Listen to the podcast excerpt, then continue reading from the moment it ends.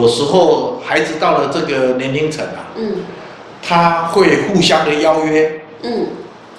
啊，不管是是有些男孩子会邀去打球啊，嗯，有些女生会邀去逛街啊，或者什么啊，呃，或者他们要要要一起去烤肉啊，一起去郊游啊，啊，那我是觉得说呢，都不要太太积极，嗯，的鼓励他去，或者呃禁止他去，嗯，哦，那尽量能够去了解他跟哪些人要去哪里，哦，然后是什么样的时间段，哦，然后是做些什么事情，对，那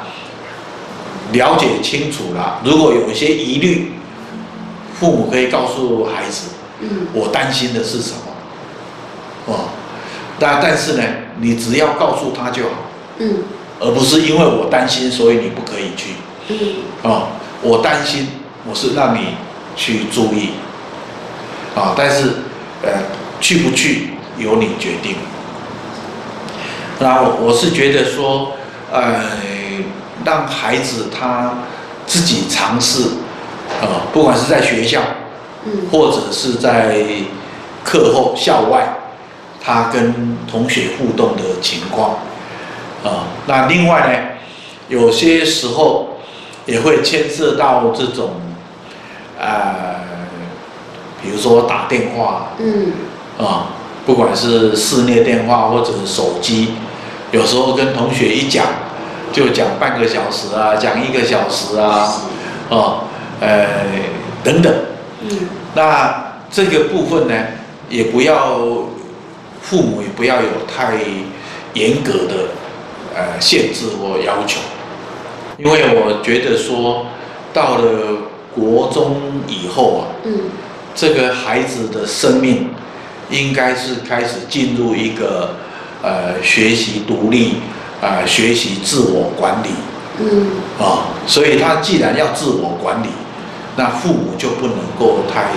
强力的、强制的去管束这个孩子，啊，所以可以跟孩子讨论一些原则，嗯，啊，一些方式。那所以父母去弄清楚自己的经验或者自己的的想望，那同时也尊重孩子他自己的需求跟他的看法。那这之间怎么样去协商、协调出来一个双方都比较可以接受的一个一个决定，嗯，哦，一个协议，然后去试试看。所以我是觉得，在这个阶段，呃，很容易彼此会有情绪，对，小孩会有情绪，父母也会有情绪，是，对，那会对彼此不满，嗯。啊，那我觉得说这个阶段有一定程度的冲突是正常，啊，所以父母要不怕冲突，嗯，不怕孩子生气，也不怕告诉孩子我我不舒服，我不喜欢这样，嗯，啊，但是呢，勇敢的去去啊对待彼此，所以父母要尽量。避免失控，嗯，情绪失控，对，啊，就是父母自己本身不要失控，嗯，这很重要。你可以有情绪，但是你不要情绪高到失控，嗯，那你的孩子也会有情绪，嗯，但是你不要一直刺激他，刺激到他他失控，嗯，所以你不要失控，你也不要让孩子失控，那情绪的温度到一个程度。要有警觉性，就是暂停，到此为止。嗯。啊，然后没有谈完的，没有谈出结果的，我们可以可以等下一次。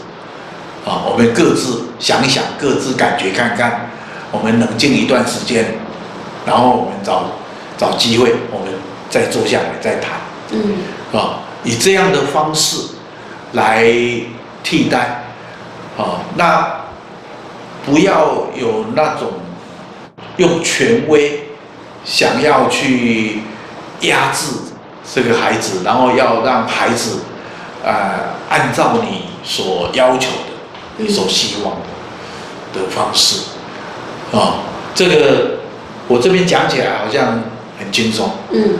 但是对很多父母啊，很难，他很难，嗯，哦，有些是因为自己的经验，因为从小也是被父母管教出来的。嗯，所以你到这个阶段，你就忍不住要去管教，你没办法允许孩子，呃，不尊重你或者不服从你。对。哦，所以孩子不尊重、不服从，你的情绪就会一直上来，一直压不下来。嗯。哦，那那另外呢，就是对孩子的一些口气，哦，或者一些表情啊。呃，或者他的某些言辞啊，嗯，有一些父母呢会反应很很敏锐，嗯，哦，就是呃，好像被针刺到一样，然后一下子就情绪就就上来，嗯，哦，所以我想要放下权威来跟这个年龄层的孩子呃互动，这不是一件容易的事情。啊，很多父母可能还要再多多的，呃，不管是是修炼，嗯，啊，或者是去上课、看书，啊，这个不是说啊，好像轻而易举的我就可以，呃，度过是小孩子的所谓狂风暴雨的时期。哦，因为青春期又叫狂风暴雨时期，对。对，黑暗时期，那父母要陪伴孩子走过这个狂风暴雨的的阶段啊，不是一件容易的事情。啊，有些把孩子呃伤害的呃遍体鳞伤，嗯，有些是被小孩伤害的呃父母呢，呃焦头烂额、精疲力尽。哦，所以我想这个这个阶段，呃，对青少年，呃的相处是不容易。那孩子在家里跟父母的互动好，嗯，孩子出去外面跟他的同才的关系的互动也会比较好。是啊，在家里，如果小孩他大部分时间都是敢怒不敢言，嗯。啊，那他出去外面呢，他有可能他就会，呃，盛气凌人，他可能会去，去对别人在语言上或者行为上去霸凌别人。嗯。啊，那他也有可能，呃，他出去，他很容易被别人牵着鼻子走。嗯，是。啊，别人